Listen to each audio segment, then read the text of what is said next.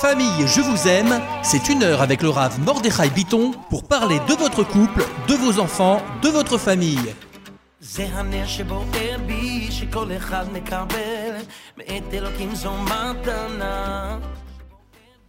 Shalom Aleichem, bienvenue donc dans notre, euh, dans notre émission hebdomadaire Famille, je vous aime avec votre serviteur Mordechai Biton. Cette semaine, nous avons choisi d'intituler cette émission Belle famille, moche famille. De quoi s'agit-il Pas seulement d'un jeu de mots, mais parfois d'un véritable enfer. Un véritable enfer que vivent et les belles familles et également ce qu'on appelle les pièces rapportées. Alors on va essayer aujourd'hui de, faire justice quand même de ce petit scandale familial. hein. Il y a quand même beaucoup de questions qui nous reviennent sur le sujet, mais on va, on va essayer de mettre un petit peu d'ordre dans tout ça, un petit peu de bonne volonté, on va essayer d'huiler un petit peu les choses, on va essayer de trouver des, des mots qui apaisent. Voilà, les mots qui apaisent les mots. Des mots MOTS qui apaisent des mots MAUX. Et on va arriver avec ça, je pense, à, à trouver quelques, quelques solutions. C'est un problème qui existe. Hein. C'est un problème qui existe. L'habitude de plaisanter en disant que Adam Arishon et Chava n'avaient pas de problème parce qu'il n'y avait pas de belle famille. Malgré tout, vous voyez qu'ils ont quand même eu des problèmes puisqu'ils ne se sont pas compris tous les deux. Alors, imaginez ce qui arrive lorsqu'il y a des belles familles. Deux individus créés par Hachem. Et donc qui ont le même réca familial, si je puis dire, qui ont la même histoire familiale. Parce que ce sont des créatures d'Hachem et qui malgré tout ne se comprennent pas. Alors imaginez maintenant deux créatures avec euh, cette fois-ci, euh, pas une génération, mais des générations entières de gens qui vont poser leur empreinte à la fois sur leur génétique et sur leur épigénétique. C'est pas seulement sur leur gène, mais c'est également sur tout ce qui entoure la génétique, leur caractère, leur éducation, leur psychisme, le mental, la, génétique spirituelle même de chacun d'entre nous. Évidemment que ce puzzle eh bien, est un puzzle toujours pas toujours très facile à reconstituer et à faire marcher, et donc à trouver une certaine harmonie, c'est compliqué. Il faut le dire, il faut le poser, c'est pas simple, mais ça exige beaucoup d'efforts. Euh, Baruch Hashem, il y a des, cas dans lesquels ça tient, mais il y a des cas dans lesquels ça ne tient pas du tout et c'est très problématique. C'est à ça qu'on va s'intéresser aujourd'hui. Et puis évidemment, après, on reviendra sur vos questions. Voilà, on va faire une petite pause maintenant. Je vous rappelle le principe, radio-box.com, c'est là que vous envoyez vos questions, en précisant euh, si vous désirez qu'elles soient exposées à l'antenne, oui ou non. Si vous ne voulez pas qu'elles soient traitées à l'antenne, bah, vous nous le dites et on les traitera uniquement en privé. Mais si vous en êtes d'accord, eh bien, on les exposera ici à l'antenne sans, sans donner trop de détails, hein, euh, simplement en exposant les problématiques. Et puis, euh, ça nous permettra donc de, bah, de traiter les questions, d'apporter des réponses, des débuts de réponses, hein, parce qu'on est quand même sur une, radio, on n'est pas dans un, cabinet de thérapie, mais euh, des débuts de réponses qui, je pense, peuvent euh, euh, vous permettre de, de, réfléchir et puis d'envisager donc la suite à, à donner. Voilà. Alors on fait une petite pause et on se retrouve après pour la première partie de notre émission Famille, je vous aime avec votre serviteur Mordechai Biton. A tout de suite avec Famille, je vous aime.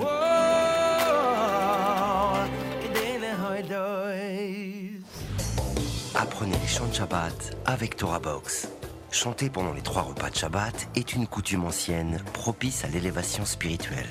Elle transforme vos repas de Shabbat en une expérience inoubliable. Grâce à Torah Box, apprenez les chants traditionnels et créez une ambiance typique qui, l'air de rien, vous rapprochera d'Hachem. Rendez-vous sur torah-box.com slash chant pour découvrir les plus belles mélodies juives de Shabbat et des fêtes. Ou sur torahbox.com slash édition pour commander le livret et le CD des chants de Shabbat. Avec Masser.com, calculez le montant de votre Masser en quelques clics.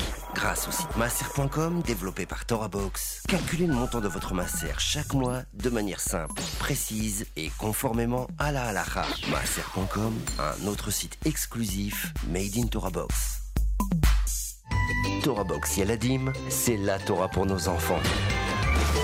Retrouvez chaque mercredi Béni et ses amis pour apprendre la paracha de manière ludique et découvrez des vidéos pour enseigner à nos enfants la Mishnah, la Gemara, les chants de Shabbat et des histoires passionnantes de nos tzadikim. Alors rendez-vous sur torah-box.com slash yaladim pour vous inscrire et épanouir vos enfants en douceur et dans le divertissement sur la voie de la Torah et des bonnes midotes. Torah Box Yaladim, c'est la Torah pour nos enfants.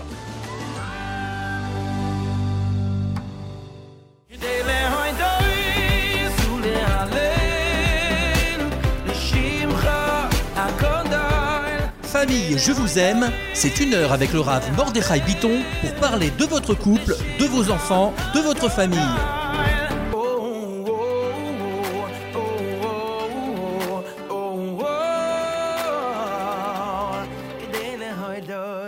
Shalom Aleichem, on est donc sur euh, Famille, je vous aime avec votre serviteur Mordechai Biton. Belle famille, moche famille. Alors de quoi s'agit-il? Ah, il s'agit, comme j'ai dit, d'un véritable calvaire pour certains. D'accord? Savez, je vais vous dire une chose. Depuis le premier Shidour, c'est-à-dire celui de Adam Arishon avec Rava, où il a fallu endormir l'homme pour lui présenter sa femme, on est tous endormis quand on se marie. Mari et femme, famille, belle famille. On est tous d'une certaine manière assez lucides, mais en même temps, finalement, assez endormis. Et très souvent, et c'est là que les, conflits démarrent, lorsqu'on se rend compte que la belle famille avait des problèmes, y avait des problèmes dans cette famille-là et que ces, problèmes se répercutent maintenant sur le khatan, sur la kala, sur le jeune homme, sur la jeune fille, on est désemparé. Et là, la belle famille devient une moche famille. Parce que qu'est-ce qu'elle va faire, la belle famille, dans ce genre de situation? Elle va faire ce que font toutes les moches familles, c'est-à-dire qu'elle va commencer à se mêler de la vie du couple. Elle va commencer à devenir intrusive, elle va commencer à juger, et puis pour peu que cette famille soit un clan bien uni, eh ben c'est un clan qui va s'unir pour s'attaquer euh, au mari ou à la femme, à la pièce rapportée. Et évidemment, qu'est-ce qui se passe? Eh ben, Le conjoint, lui, il se retrouve au milieu, donc le mari ou la, femme se retrouve au milieu, entre le marteau et l'enclume, et avec des problèmes, euh, j'allais dire, cornéliens, des drames cornéliens. Qui choisir? Alors évidemment, dans la majorité des cas, le mari et la femme se choisissent. Ils choisissent d'être solidaires, mais une solidarité qui est euh, systématiquement attaquée, ébréchée par les remarques incessantes de la belle famille ou par les intrusions de la belle famille ou tout simplement par euh, le fiel qui est distillé à petite dose euh, quand il faut et comme il faut par la belle famille. La belle famille devient une moche famille. Alors on va essayer de poser quelques règles qui sont des règles importantes. D'abord, il faut savoir que un mari et une femme, à partir du moment où ils sont passés sous la roupa, ils ont un devoir de solidarité inconditionnelle l'un envers l'autre. Le mari, lui, il a une obligation de respecter ses parents, c'est vrai, mais les parents ont une obligation de comprendre que ce jeune homme qui a vécu chez eux pendant une vingtaine d'années, 25 ans, eh bien, ce jeune homme-là, aujourd'hui, il a quelqu'un à côté qui s'appelle sa femme et il forme une entité insécable. Il forme une entité qui est indépassable. Cette, identité, cette entité, pardon, qui s'appelle le couple, elle est in- insécable. À partir du moment où on ne s'adresse pas au fils, on s'adresse au couple. Donc là, les parents, ils doivent comprendre que euh, il y a un certain nombre de paroles, un certain nombre d'attitudes qui sont littéralement dramatiques et qui peuvent précipiter, précipiter le couple dans, euh, dans la destruction, qui peuvent précipiter le couple vers le divorce. Parce que, notamment un jeune couple qui euh, subit des pressions, qui subit euh, des attaques, c'est un jeune couple qui est extrêmement fragile. Et d'une certaine manière, si les familles sont très intrusives et très présentes, elles empêchent le couple de se former. Alors évidemment, les, les belles familles vont toujours dire, oui, vous savez, on est obligé de le prévenir, on est obligé d'intervenir, on est obligé de ceci, on est obligé de cela. Alors ma réponse est la suivante, on est obligé de rien du tout. On est obligé d'aller voir un rave, on est obligé d'aller voir un thérapeute, on est obligé de lui en référer, on est obligé de prendre une décision avec des gens qui ont du recul et qui vont nous aider à y voir clair. Cet être que vous avez amené sous la roupa, le jeune homme ou la jeune fille, vous l'avez amené avec votre génétique et votre épigénétique, c'est-à-dire vos caractéristiques génétiques physiques, votre génétique spirituelle, psychique, mentale, et également avec tout ce qui va autour, l'éducation, le comportement, la société. Bref, c'est un, c'est un monde que vous avez amené sous la roupa. Et ce monde-là, aujourd'hui, il doit rentrer, non pas en collision, mais il doit rentrer en fusion avec un autre monde. Alors ça a mal démarré, ça a démarré du pied gauche. On se rend compte qu'il y a des problèmes, notamment des problèmes de santé. On se rend compte que finalement, on s'est fait un petit peu rouler dans la farine. Ce khatan-là ou cette kala, ce jeune homme cette jeune fille ne sont pas exactement ceux, celui ou celle qu'on attendait. On n'attendait pas ça. On n'attendait pas ce qu'on a trouvé là. On a, trouvé autre chose. Donc on est déçu. On est déçu. C'est quoi la déception? La déception, c'est l'inadaptation à la réalité. Alors, je ne parle pas ici, je ne veux pas parler dans cette émission des cas dans lesquels il y a un problème précis, un problème ilchatique qui bloque euh, le mariage. Par exemple, euh, ou jeune ou jeune fille, a complètement caché qu'il avait des problèmes de stérilité. Il les connaissait, dû à certaines maladies, à certaines maladies qui, amènent à la stérilité. On a menti sur le CV médical. Bon, très bien. On se rend compte que euh, dès le départ, il y a de la violence qui s'installe, des coups. OK? Là, effectivement, on est sur des cas, euh, des cas dramatiques, et des cas sur lesquels il faut qu'il y ait un Dayan qui se penche. Et ensuite, si on décide malgré tout euh, de poursuivre, il faut que le couple soit accompagné. Je ne parle pas de ce genre de cas. Je parle de ces cas-là dans lesquels on s'est disputé le soir du mariage entre les belles familles, ces cas dans lesquels, durant les Sheva Brachot, il y a eu des malentendus, des matelas tendus et des prix coco, pour dire ça avec euh, humour, d'accord, mais qui sont un peu dramatiques parce que ça touche réellement à, la, structure de la communication entre le khatan ou la kala, jeune, jeune fille, et sa belle famille, d'accord. Je parle de ces cas dans lesquels on découvre des incompatibilités d'humeur profondes, dans lesquels il y a des mots qui ont été dits et qui bloquent les choses. Oui, c'est de ça dont je parle. Et là, là où il y a un, effort à faire, de manière euh, évidente, d'accord? Alors la première chose d'abord, c'est de dire à la belle famille, avant de prendre des décisions et avant de décider quoi que ce soit, allez vous-même voir un thérapeute de couple, allez voir un psychologue, allez voir, pas un rave, votre rave, il va vous aider à, trancher, mais il faut construire votre là, il faut construire votre question. Donc allez voir un ou une thérapeute, un ou une psychologue, d'accord Quelqu'un qui est détaché complètement de votre affaire, qui va vous écouter, qui aura une écoute bienveillante à votre égard, qui comprendra votre peine parce que vous voulez protéger votre enfant, et ça s'entend très très bien, et qui va vous aider à agir de manière intelligente parce que c'est une personne qui aura du recul. Et va vous aider aussi à mettre les choses dans leur juste proportion, ce qui n'est pas rien. Ça n'est pas rien, ça n'est pas, euh, pas inutile de remettre les choses dans leur juste proportion. Donc ça, c'est, si vous voulez, le, premier conseil qu'on peut donner. Le deuxième conseil qu'on peut donner, c'est d'éviter de prendre à part donc votre enfant et d'une certaine manière de le monter contre son conjoint. Je crois qu'il faut, si vous constatez qu'il y a un problème de ce genre, savoir vous mettre un petit peu en réserve. Si vous voyez que ce problème a ressurgi sur le couple, poussez le couple à aller voir un thérapeute, poussez le couple à aller voir un rave, une rabbinite, une autorité quelconque, devant lesquelles ils vont pouvoir, eux deux, s'expliquer et qui va les aider à surmonter cette crise. Donnez-vous les chances de faire en sorte que ça marche. Et pour que ça marche, ne soyez pas intrusif. Laissez le couple se faire aider par quelqu'un d'autre. Maintenant, si vous ressentez, vous, le besoin d'intervenir, alors dans ce cas-là, vous pouvez d'abord aller voir une tierce personne, un thérapeute ou un psychologue, à lui lui poser des questions, un rave, discuter avec lui. Et ensuite, après, vous pouvez éventuellement solliciter un rendez-vous avec le thérapeute qui s'occupe du couple. Et vous venez vous expliquer votre point de vue. C'est une manière intelligente de faire les choses, parce que c'est une manière d'abord de prendre, de prendre des conseils. Mi shenotel et sa miaskenim et non nous disent nos sages. Celui qui prend conseil chez les anciens, chez les sages, zekenim, c'est quoi le zaken? Zaken, c'est la construction du mot, la concentration du mot zekana. Ceci, il a acheté. Qu'est-ce qu'il a acheté? Qu'est-ce qu'il a acquis? La Torah, la sagesse. C'est ça un zaken. La raison pour laquelle quelqu'un peut avoir un din, peut avoir un statut de zaken, alors qu'il n'a que la trentaine, ou même un peu moins, comme Rabbi Lézar Ben Azaria, dont on parle dans la Agada de Pessah. D'accord Vous prenez conseil, et ensuite, après, vous parlez avec le thérapeute qui est en charge du couple, par exemple. Vous lui payez la, consultation. Et je pense que là, vous avez fait bonne chose, parce que vous lui donnez à lui, disons, votre point de vue, vous lui donnez, vous, l'aidez finalement à voir plus clair dans, euh, euh, dans la sougia, finalement, du couple, ça peut être dans le problème qu'il a à traiter, et ça va l'aider à prendre des bonnes décisions. Sachez qu'à partir du moment où le jeune couple a accepté d'être pris en main par un thérapeute, on a déjà fait 90% du travail. Parce que très souvent, les jeunes couples, quand ça explose, ils retournent chez papa et maman, ils montent papa et maman, ils déforment l'histoire.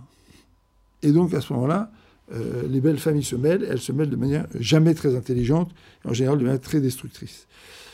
Alors, il y a les cas dans lesquels la, la belle famille aussi a peur, parce que très souvent, qu'est-ce qui se passe? La belle famille découvre que le garçon ou la fille ont des comportements et des manières de faire qui sont inquiétantes, intrigantes. On ne sait pas comment faire. De toute évidence, ça sort de la norme. Donc on a envie d'intervenir, on est les parents, on a envie d'intervenir, on a envie de protéger notre enfant, on préfère à la rigueur le reprendre avec nous et arriver au divorce, mais au moins il ne sera pas sous l'emprise de cette femme maléfique ou de cet homme malfaisant.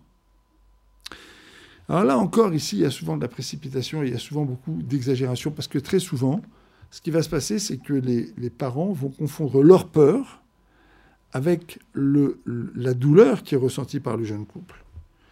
D'accord? Très souvent, les familles deviennent intrusives parce qu'elles ont peur. Quand on est intrusif, quand on se permet de surinterpréter certains conflits, c'est qu'on a peur. Et la peur, elle produit comme premier effet de nous détacher du réel. Et donc, elle va conduire à des phénomènes de surinterprétation et donc aussi à des phénomènes d'exagération. Alors, qu'est-ce qui va se passer? Eh bien, Il va se passer un phénomène qui est très inquiétant. C'est qu'en fait, on ne va plus traiter le problème s'il y en a un. On ne va plus traiter les difficultés qui ont pu surgir. On va traiter sa peur. Et donc on va avoir des réactions complètement exagérées, on va avoir des réactions qui sont complètement déplacées, des réactions en tout cas que la pièce rapportée, garçon ou fille, khatan ne comprendra pas. Parce que même si le khatan ou la kala sont bien entourés, et qu'ils ont des gens très perspicaces autour d'eux, ils ne sont pas censés rentrer dans tous les méandres euh, du psychisme des beaux-parents. Donc ils ne peuvent pas tout savoir. Et donc la surinterprétation, ce qu'elle va créer d'abord, c'est des attitudes, des attitudes violentes. Et ces attitudes, elles vont nécessiter une riposte de l'autre côté, du côté de la pièce rapportée, et la riposte risque d'être encore plus violente. Donc, vous voyez, c'est ça qui se passe. Ces phénomènes de peur, ces phénomènes de surinterprétation, ces phénomènes dans lesquels, finalement, on n'est pas dans le réel, et dans lesquels on est dans le pur fantasme. Là, je crois que, si vous voulez, euh, euh, il, faut, faire extrêmement attention.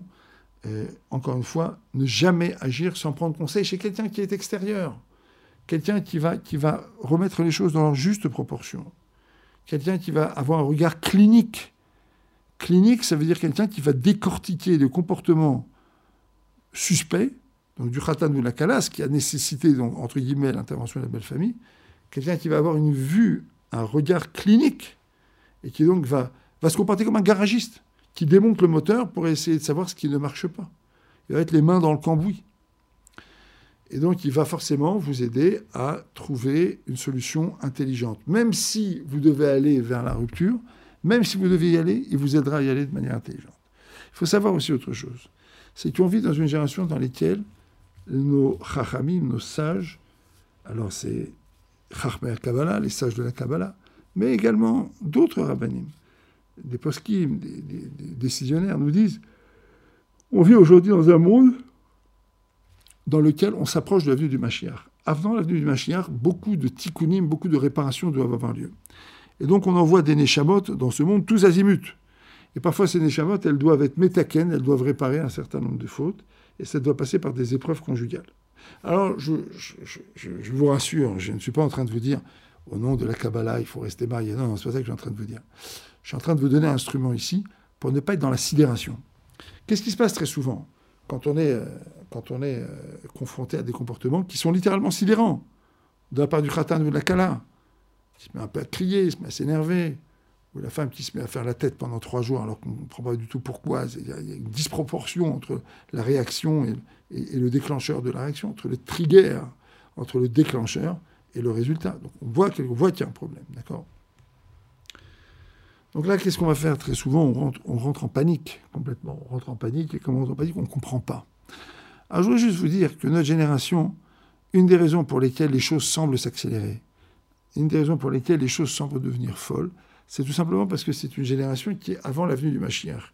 Et dans cette génération, il y a beaucoup de tikkunim, beaucoup de réparations. Et donc, nous dit quelqu'un comme Rav Moshe Boyer, par exemple, qui est un grand spécialiste, euh, cette de la santé euh, psychique à titre individuel, euh, qui, est très consulté ici en Israël, alors Moshe Boyer va dire il faut savoir que un individu, c'est pas seulement un psychisme et un mental, c'est aussi une âme, c'est aussi une neshama.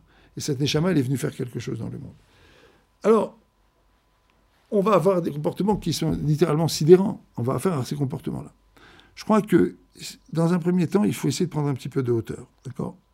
Ce garçon et cette fille sont passés sous la roupa. Ils ont des choses à se dire. Ils ont quelque chose à faire ensemble. Donc ça, c'est la première chose. La deuxième chose, on va essayer de comprendre, cette fois-ci, le psychisme, le fonctionnement du Khatan Blakala. Donc on va avoir un entretien avec lui. On peut avoir un entretien dans les contextes de crise extrême. Ça peut être recommandé qu'il y ait un entretien pour essayer de comprendre. Mais un entretien, pas un entretien pour dire au Khatan Blakala, je vais t'expliquer ton problème. Un entretien pour faire ce qu'on appelle en hébreu des shiurébaïtes. C'est-à-dire apprendre. Apprendre et savoir à qui on a affaire. Et donc, poser des questions, essayer d'enquêter, essayer de savoir ce qu'a été son enfance, son adolescence, son récit familial.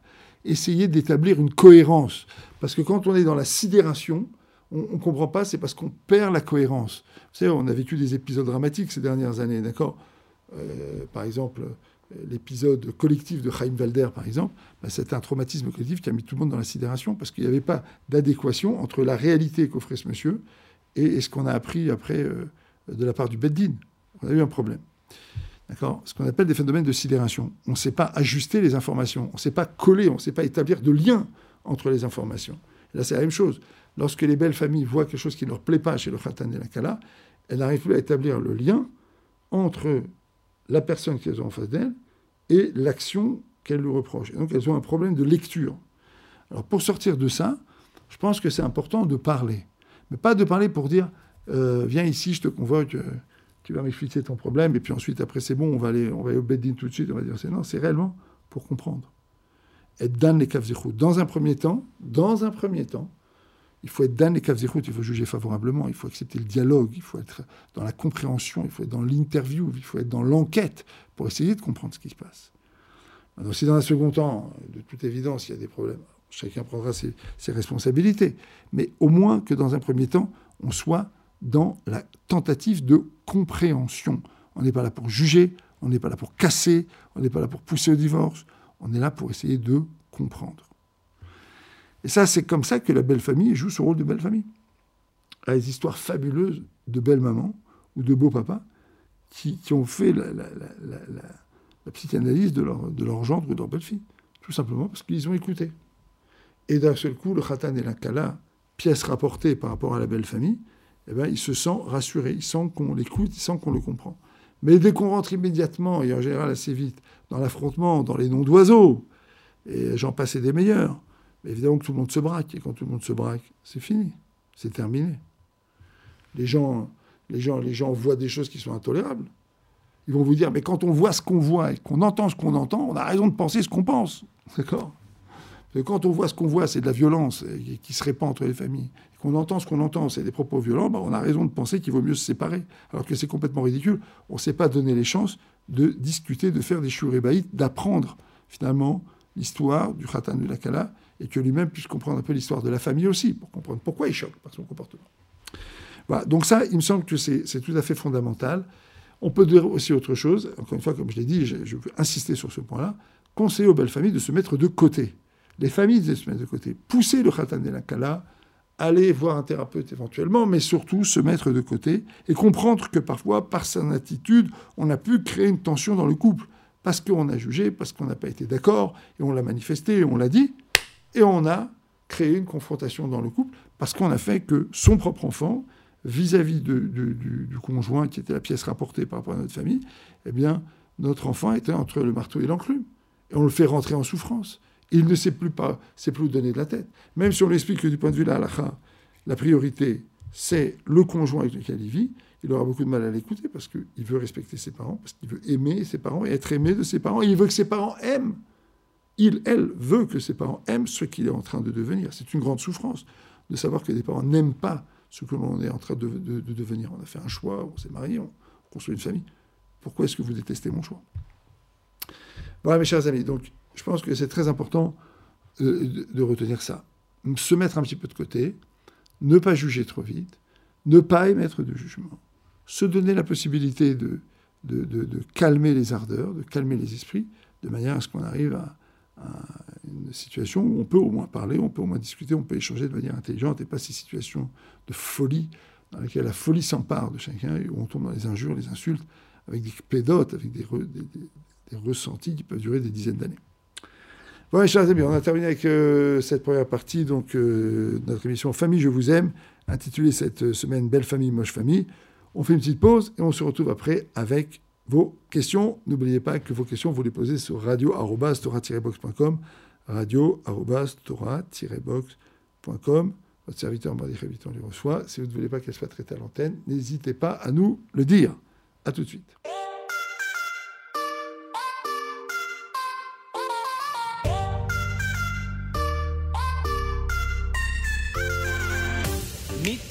הולך לי בעולם, כל דבר פה מתוחכם, רק האושר נעלם. בתוכי יש מנגינה שפורצת ועולה.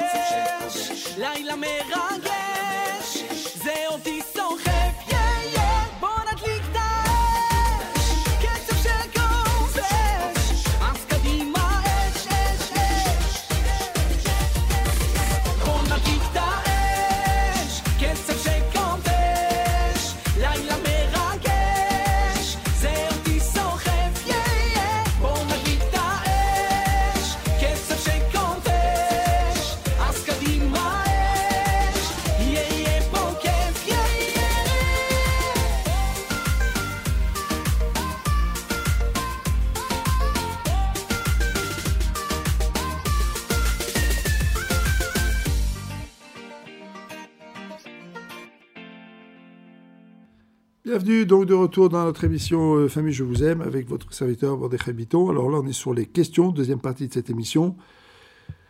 Des questions qui concernent euh, des sujets assez euh, divers et variés, si je puis dire, mais qui sont importants. On m'écrit ici, par exemple, depuis un certain temps, les invitations, les invitations du Shabbat, les invitations des fêtes, etc. On sait à l'avance que les gens vont finir par parler les uns sur les autres, il y aura beaucoup, beaucoup de la Shonara. On ne sait pas comment faire. Et finalement, est-ce que c'est pas mieux d'éviter ces invitations? D'accord, on peut euh, finalement euh, s'en tenir à, inviter des personnes isolées. hein, donc, euh, c'est ce que dit cette personne. Personne dit moi, moi, je crains les rassemblements. Et, le, et le, qu'il y a dans ces, dans ces, ces réunions comme ça, c'est c'est très problématique. D'accord Donc la personne dit voilà, j'arrive à peu près à m'en sortir de temps en temps, à passer devant les gouttes, mais je ne veux pas donner l'impression non plus que je, suis au-dessus de tout le monde. Et donc euh, la personne dit bah, j'ai besoin d'être un petit peu, un petit peu éclairé. Alors, il y a ici euh, plusieurs questions. D'abord, la première question ici concernant le Lachonara, c'est tout à fait évident que si, euh, pour réunir la famille, il faut supporter des propos, des propos de Lachonara, de Motsi Shemra, systématiques, comme ça, sur les gens, on revient tout le temps sur les mêmes histoires, c'est sûr que c'est très problématique. C'est très problématique parce que d'abord, ça met un climat qui est un climat qui est très désagréable. Ensuite, après, ça, ça, ça, peut même susciter des, disputes. On se met à parler de Pierre, Paul, Jacques ou Martin, puis finalement, on se dispute au sujet de cette personne. Et puis, euh, puis même la personne qui ne veut pas faire du lachonara dit, mais quand même, vous pourriez arrêter de faire du lachonara. Et puis, ah, tu nous casses les pieds avec ton, ton lachonara, toi, ça suffit. Et hop, on se dispute autour de la personne qui ne veut pas dire du lachonara. Donc, c'est vrai que ce genre de- genre de climat est un climat détestable. Je pense que si on veut s'en éloigner, on est tout à fait fondé à le faire. hein. On n'est pas obligé de venir tout le temps. si on entend du lachonara, si on entend euh, des mauvais propos. Mais attention, il faut qu'on soit connu soi-même comme étant une personne qui fait extrêmement attention à tout ça. Parce que si soi-même on n'y fait pas attention et qu'on ne vient pas parce que euh, ça, on sait qu'on va entendre des choses qui, sont, euh, qui, vont, qui vont nous déplaire, ah oui, effectivement, bah là, dans ce cas-là, oui, dans ce cas-là, il vaut mieux s'abstenir effectivement d'être là. Bon, ça, c'est le premier problème. Deuxième problème, il y a ici une autre manière de faire. On peut, avec délicatesse, exprimer le fait qu'on aimerait bien que les repas soient peut-être plus courts, qu'on chante, qu'on dise des livrets Torah, et qu'on ne soit pas obligé à chaque fois donc de, de, euh, comment de, supporter comme ça des discussions futiles. on peut faire savoir de manière discrète, par exemple, euh, on peut, s'il s'agit d'aller dans la famille, demander donc à son conjoint, qui est le membre de la famille, d'échanger un petit peu de sujet de conversation. Il y a aussi autre chose qui est du ressort des lois du Lachonara, c'est que je peux montrer ostensiblement que je ne suis pas du tout d'accord avec ce qui est dit. Dans mon esprit, en esprit, je refuse de croire et d'entendre ce qui est dit. Je le considère comme étant quelque chose de faux, d'inexact, d'exagéré, d'altéré. Donc ce n'est pas une vérité. D'accord? Et, je me tais, je ne participe pas et je montre que je ne suis pas d'accord. Je peux aussi faire ça. Et ça n'est pas, euh, parce qu'on est la belle-fille ou le gendre et que ça va mettre un petit peu de balagan qu'il faut reculer. Le sujet du Lachonara, il est trop important. Donc voilà, première chose d'abord, effectivement, si c'est vraiment difficile, s'éloigner, mais aussi utiliser les ressources du, des de Lachonara qui nous disent qu'on a le droit de ne pas écouter, pas y croire. Et d'un autre côté, bah, on aura gagné un petit peu plus de shalom parce qu'on va se fréquenter et on va, on va, euh, on va quand même maintenir quand même un minimum de, un minimum de liens, peut-être beaucoup plus, et donc une certaine convivialité, ce qui est aussi de nature après à permettre qu'on soit entendu. Parce que dès qu'il y a un peu plus de convivialité, on écoute ce que la personne va dire. Bon, l'autre solution, effectivement, après, bah, c'est de raréfier les, visites. Mais moi, je vous conseille quand même de faire attention parce que euh, si vous raréfiez les visites, Bachamaïm, on va voir que vous êtes dans le DIN. On va ouvrir aussi votre dossier. Donc faites très très attention avant de prendre des décisions quand vous voyez que les gens disent trop de la chaîne 1, avant de les juger, avant de faire des massimes, des actions qui soient des actions de, rupture, qui sont des, décisions graves au sens où elles impliquent des choses graves, eh ben, il faut sous-peser les choses. Il faut vraiment sous-peser les choses. Est-ce que le jeu en vaut la chandelle? Est-ce que c'est réellement ça qu'il faut faire? Est-ce que je suis réellement à la hauteur de cette décision que je vais prendre, où je suis là et où je juge d'autres personnes? Ça reste à méditer, ça reste, c'est une question, je le dis ici à titre de question, mais je pense qu'il faut la garder dans un coin, essayer d'y réfléchir euh, avant de prendre une quelconque euh, décision. Bon, autre question maintenant qu'on me pose, ça c'est les questions, euh, questions plus générales, d'accord Une personne qui a beaucoup de questions, qui a un esprit critique, d'accord? Alors, la personne me demande, bah, est-ce qu'on a le droit d'avoir l'esprit critique? Est-ce qu'on a le droit d'avoir l'esprit critique, d'accord? Est-ce que la Torah, et pourquoi la Torah va, punir un homme qui ne fait finalement qu'exercer son esprit? Alors, il faut savoir, mes chers amis, qu'en matière de avodazara, en matière d'idolâtrie, donc ça veut dire en matière de, de kofrout, en matière de, de, de, négation de la Torah et de négation de la vérité de la Torah, une pensée, c'est déjà suffisant pour que la personne soit euh, en quelque sorte écartée. Et alors, en général, cette pensée, elle finit par l'exprimer. Et donc, oui, là, c'est euh, la personne peut être, mise de, côté. Mais ici, c'est pas donc c'est pas tellement ça la question. La question ici, c'est est-ce qu'on a le droit d'avoir l'esprit critique? Mais bien sûr qu'on a le droit d'avoir l'esprit critique. Moi, je dis toujours dans mes conférences qu'il y a une époque où on appliquait le pasouk, le shidantam levanecha, le dibarta, bam D'accord? Le shidantam levanecha, tu vas enseigner à tes enfants, le dibarta, tu vas parler, bam Un coup de bâton. D'accord? Alors c'est fini tout ça. Bon, effectivement, aujourd'hui, on peut, on peut tout à fait avoir l'esprit critique, mais il faut accepter le jeu. Si ma question n'est pas une question, mais que c'est une affirmation déguisée en question, je ne peux pas m'étonner de recevoir des réponses qui seront des non-réponses, qui seront aussi des informations, et qui sont en fait euh, des réponses que j'aurais du mal à recevoir. Il faut quand même être un petit peu honnête dans cette démarche. Si on joue la carte de l'esprit critique, on joue la carte de l'esprit critique des deux côtés. Ça veut dire, toi, tu as l'esprit critique et tu poses tes questions qui cassent les pieds à tout le monde, mais qui sont des questions parfaitement légitimes. D'accord? C'est toujours des questions très légitimes. Et d'un autre côté, bah, les autres, ils ont le droit de donner leur réponse. Et ils ont le droit de te dire, voilà, on t'a répondu. Et si on t'a répondu, bah, maintenant, euh, débrouille-toi avec la réponse qu'on t'a donnée. Après tout, il faut un peu de temps pour comprendre certaines réponses. Donc je crois qu'il y a aussi un point là, ici, qui est, est important. Tu as l'esprit critique, tu veux critiquer, aucun problème. Il faut accepter que en face de toi, tu as des gens aussi qui ont un esprit critique sur ton esprit critique et qui ont des réponses à tes questions et que tu n'as pas forcément envie d'accepter parce que tu as envie de rester dans cet esprit critique. Parce qu'en vérité, tes questions ne sont pas réellement des questions, c'est des réponses. Sont des affirmations déguisées en questions. Mais encore une fois, ça n'est pas, ça n'est pas une raison de rejeter, de critiquer, de rabaisser et de, de, nier que euh, celui ou celle qui pose ces questions a le droit de le faire. Une question, c'est une question, et notamment un jeune homme, une jeune fille, un adolescent, un jeune qui vient avec des questions, il vient parce qu'il a vu un certain nombre de choses qui contredisent l'éducation qu'il a reçue. Et donc, d'une certaine manière, il y a ici un grand Yetzirara de s'ouvrir, entre guillemets, à ce grand monde qui m'ouvre tellement de possibilités. D'accord? Donc, l'esprit critique, ici, c'est souvent quelqu'un qui a en vérité un vrai désir d'exister, un désir de comprendre, un désir d'explorer. Moi, je crois qu'il faut être extrêmement patient, il faut répondre, on n'a pas besoin d'être maqué et china, on n'a pas besoin de le faire grincer des dents comme le rachat de la Megillah, c'est pas un rachat. L'enfant qui pose des questions aujourd'hui, un jeune qui pose des questions aujourd'hui, c'est quelqu'un de normal, c'est un chacham. Il exerce sa chorma, sa sagesse, ben, en posant des questions, en essayant de comprendre le texte de la Torah. Il peut avoir du mal à comprendre la cohérence, il peut avoir du mal à comprendre certains commandements, et il faut comprendre que, que, que c'est tout à fait légitime. C'est tout à fait légitime de poser des questions, et c'est légitime d'y répondre, et c'est légitime de dire, une fois qu'on a échangé, que j'ai pas tellement envie de continuer cette conversation, on continuera une autre fois. On n'est pas obligé de se focaliser sur l'esprit critique de la personne qui a envie d'avoir l'esprit critique. Voilà, mes chers amis. Alors, j'ai encore tenté plus de questions euh, que je pourrais vous soumettre, mais je préfère m'arrêter là parce que sinon, on y passera la journée. N'hésitez pas, n'hésitez pas à, envoyer vos questions. Donc, radio.box.com, vous savez qu'on les traite. On se retrouvera donc euh, la semaine prochaine pour une prochaine émission. Voilà, mes chers amis, à très bientôt. Bracha, ve'atzlacha, la paix dans vos foyers, le shalom dans vos foyers, de Hashem, et de très très bonnes nouvelles pour tout Israël.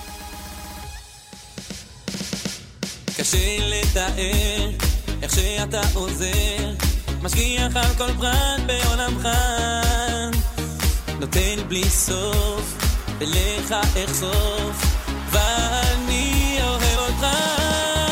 אתה ניסי ומנוסי מן הכוסי ביומך. אתה רופא, אתה מרפא, אתה צופה,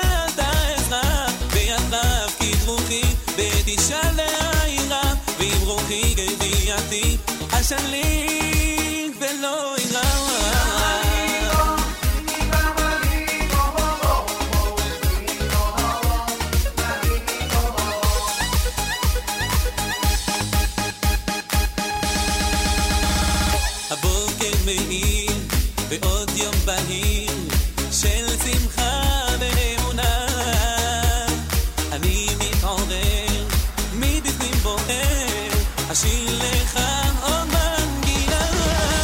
Umani sim, humano.